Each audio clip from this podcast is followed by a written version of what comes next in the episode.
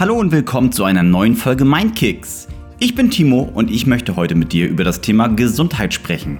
Genau genommen sprechen wir hier immer über Gesundheit, aber heute geht es um die Bedeutung des Begriffs, sowohl im Allgemeinen als auch für dich ganz persönlich. Die Frage ist, wie gesund bist du eigentlich? Dafür müsstest du ja erstmal eine Vorstellung davon haben, was dieser Begriff für dich bedeutet. Und ich werde beruflich natürlich auch immer wieder mit diesem Begriff konfrontiert. Ich habe so den Eindruck, dass es in der Gesellschaft eher ein diffuses Verständnis von Gesundheit gibt. Und generell ist es sehr auf die Physis bezogen. Aktiv sein, fit sein, leistungsfähig sein, schlank sein sind alles Indizien für Gesundheit. Auch ein paar Kilos drüber sind vielleicht nicht unbedingt schädlich. Aber grundsätzlich finde ich, dass die psychischen Komponenten und auch andere Komponenten, die zur Gesundheit zielen sollten, eher unterbewertet sind. Und genau deswegen möchte ich einmal einen genaueren Blick darauf werfen, was Gesundheit eigentlich alles sein kann und möchte dich vielleicht anregen, deinen Gesundheitsbegriff einmal zu überdenken. Also hör dir doch einfach mal die Definition dazu an. Ich habe mal ein paar rausgesucht, die schauen wir uns mal genauer an. Die erste Definition, die mir direkt eingefallen ist, ist eine inzwischen recht überholte. Da heißt es, dass Gesundheit der Zustand in Abwesenheit jeglicher Krankheit ist. Das greift natürlich viel zu kurz und deswegen habe ich gerade einmal die aktuelleren Definitionen gesucht und bin dabei auf eine nicht allzu aktuelle, aber immer noch recht präsente Definition gekommen von der Weltgesundheitsorganisation, der WHO. Die Definition wurde 1948 gestellt und wie ich finde, ist sie immer noch ein recht aktueller Ansatz. Und zwar heißt es da, Gesundheit ist ein Zustand des vollständigen körperlichen, geistigen und sozialen Wohlergehens und nicht nur das Fehlen von Krankheit oder Gebrechen.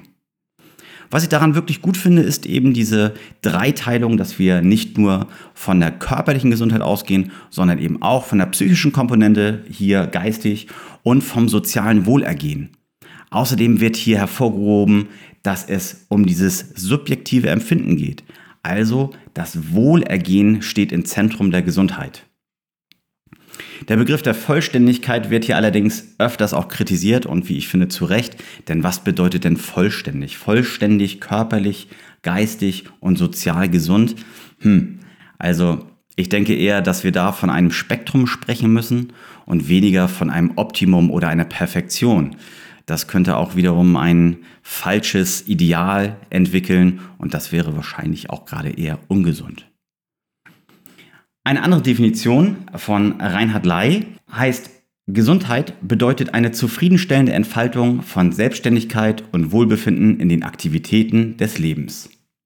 Reinhard Ley ist ein Pflegepädagoge. Insofern lässt sich diese Definition auch ganz gut einordnen. Es geht um die Entfaltung von Selbstständigkeit und Wohlbefinden in den Aktivitäten des Lebens. Hier finde ich gut, dass der Begriff der Gesundheit mit Zufriedenheit verknüpft wird. Aus meiner Sicht ist Gesundheit die Basis für ein zufriedenes Leben. Ich würde sogar noch weitergehen. Ich glaube, dass Gesundheit sogar ein ganzes Stück zu deinem persönlichen Glück beiträgt. Die nächste Definition stammt von Nietzsche.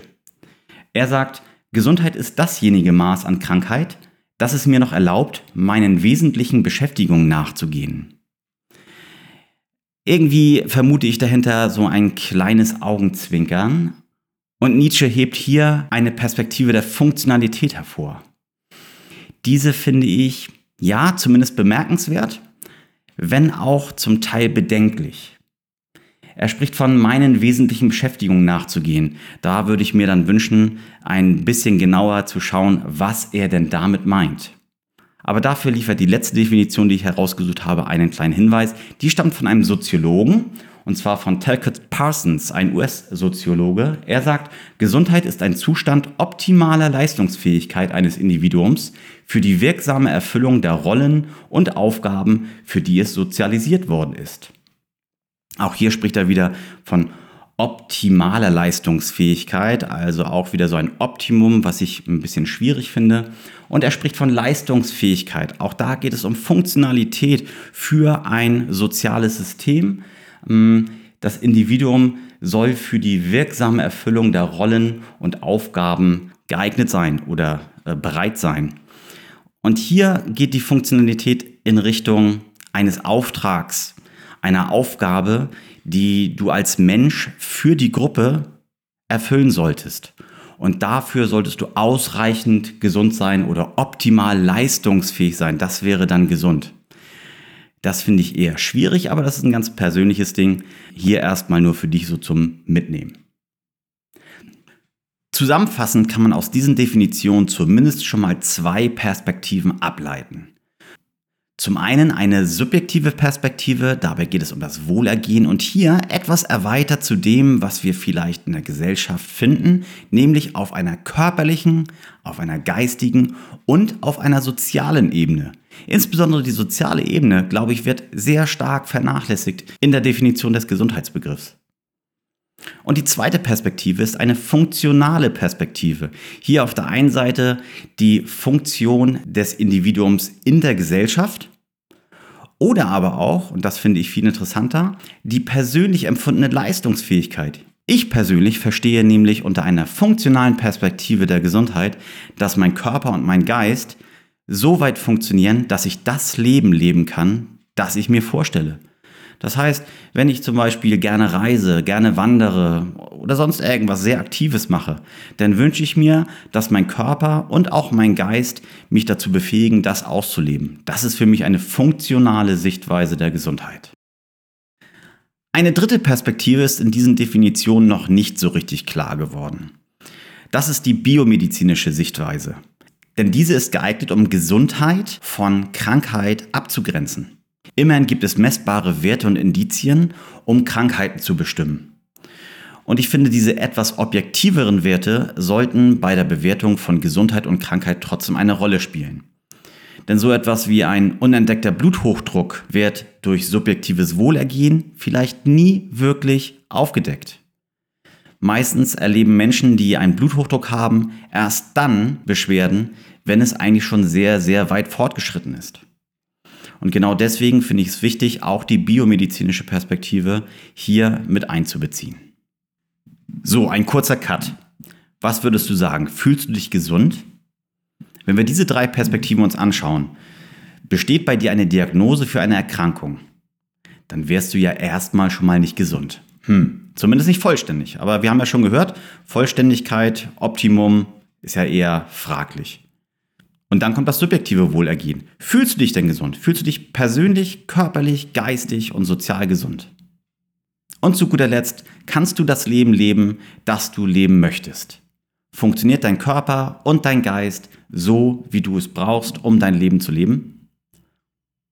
Also ich muss sagen, das ist schon ein ziemlich hoher Anspruch, vor allem wenn man jetzt davon ausgeht, dass alles optimal laufen sollte. Also am besten keine Diagnose irgendeiner Erkrankung, dann sollst du dich körperlich, geistig und sozial super gut fühlen und es soll auch alles wirklich tiptop funktionieren. Am besten für dich selbst und auch für die Gesellschaft. Also ich weiß nicht, ob da wirklich dann irgendjemand komplett gesund ist. Deswegen glaube ich, dass es ein Wechselspiel zwischen diesen ganzen Faktoren gibt und dass es auch ein Spektrum ist, auf dem wir uns bewegen. Gesundheit ist also nicht etwas, was irgendwo am Ende stattfindet, wo alles optimal ist, sondern wo alles in einer Art Gleichgewicht ist. So würde ich Gesundheit verstehen. Was meine ich, wenn ich von Balance spreche und von Faktoren, die sich wechselseitig beeinflussen würden? Genau genommen ist ja Körper und Geist eine Kategorisierung, die etwas zu trennen versucht, was nicht trennbar ist. Körper und Geist gehören zusammen aber man kann auf die Art und Weise vielleicht etwas besser verstehen, dass es auch Konflikte geben kann, wenn du dich um diese drei Komponenten des subjektiven Wohlergehens kümmerst. Zum Beispiel könnte es sein, dass du auf der einen Seite dich körperlich bewegen möchtest, um etwas Gesundes für dich zu tun, und auf der anderen Seite aber dein Geist nach Erholung schreit und danach schreit, dass du dich immer hinlegen solltest. Du solltest eine schöne Siesta machen. Was von beiden ist jetzt richtig? Und was von beiden ist gesund? Genau da, wo du auf der einen Seite dir etwas Ungesundes tust, um auf der anderen Seite gesund zu sein, stehen wir in einem Konflikt und können den nur dadurch auflösen, dass wir Gesundheit als ein Spektrum wahrnehmen und eine Balance anstreben. Heißt, wenn ich an dem einen Tag das Gefühl habe, ich müsste eine Siesta machen, dann mache ich das einfach und tue mir damit etwas Gutes, weil ich mich schön erhole. Das mache ich allerdings nicht jeden Tag, am nächsten Tag gehe ich stattdessen mal ein bisschen spazieren. Und auf diese Art und Weise bewege ich mich die ganze Zeit auf einem Spektrum. Hier und da tue ich ein bisschen mehr für meine körperliche Gesundheit, da etwas mehr für meine geistige oder soziale Gesundheit.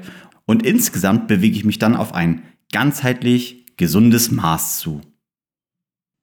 Naja, und dann bleibt eben nur die Frage, was ist denn jetzt dieser gesunde Lifestyle und äh, was ist denn dieses gesunde Maß und wie komme ich denn jetzt überhaupt dahin?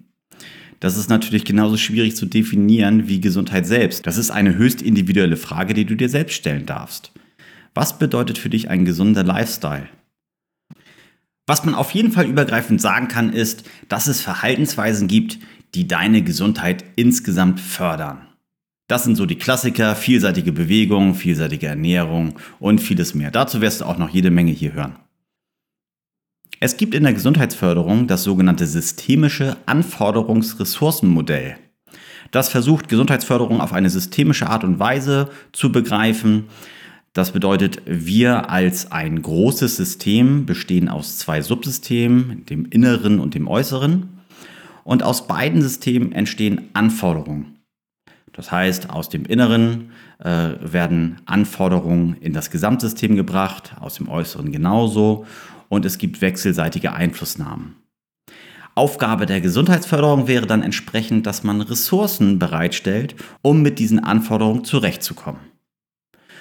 Das könnte zum Beispiel bedeuten, dass ich körperlich eine Leistungsfähigkeit herstelle, die bei der Bewältigung innerer Anforderungen behilflich sein kann. Man weiß zum Beispiel, dass Krafttraining inzwischen auch wie Ausdauertraining zur Stressresilienz beiträgt. Was ich damit sagen möchte, ist, dass es insgesamt Verhaltensweisen gibt, die maßgeblich zu deinem gesunden Lifestyle beitragen können. Das ist quasi objektiv, wenn man das so möchte. Daneben gibt es aber natürlich auch ganz subjektive Verhaltensweisen, die du nur selbst herausfinden kannst, was du dir selber Gutes tun solltest.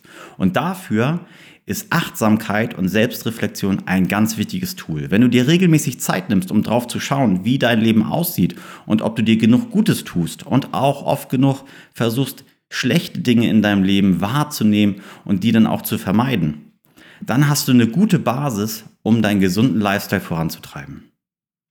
Und wenn du dann noch nicht bei diesem Lifestyle angekommen bist, dann ist es natürlich besonders förderlich, wenn du auch visualisieren kannst, wie dein gesundes Leben aussehen soll. Denn nur dann weißt du, wo du eigentlich hin möchtest. Und daraus kann man dann ableiten, mit welchen Maßnahmen und mit welcher Strategie du tatsächlich Schritt für Schritt dorthin gehst. Das klingt so in der Theorie gar nicht so schwierig. Naja, aber wie so oft liegt der Teufel im Detail und die Umsetzung stellt sich immer wieder als Problem dar. Deswegen ist eine Vorbereitung immer besonders gut.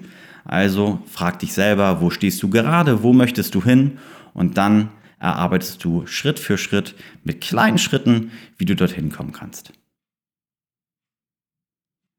Okay, puh, das war auf jeden Fall eine ganze Menge bis hierher und ich würde gerne noch einmal die wichtigsten Punkte zusammenfassen.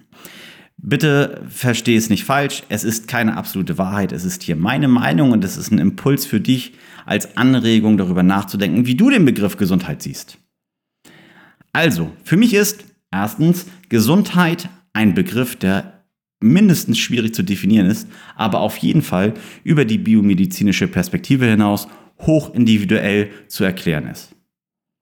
Es handelt sich zweitens um keinen statischen Zustand, sondern um ein dynamisches Wechselspiel verschiedener Komponenten.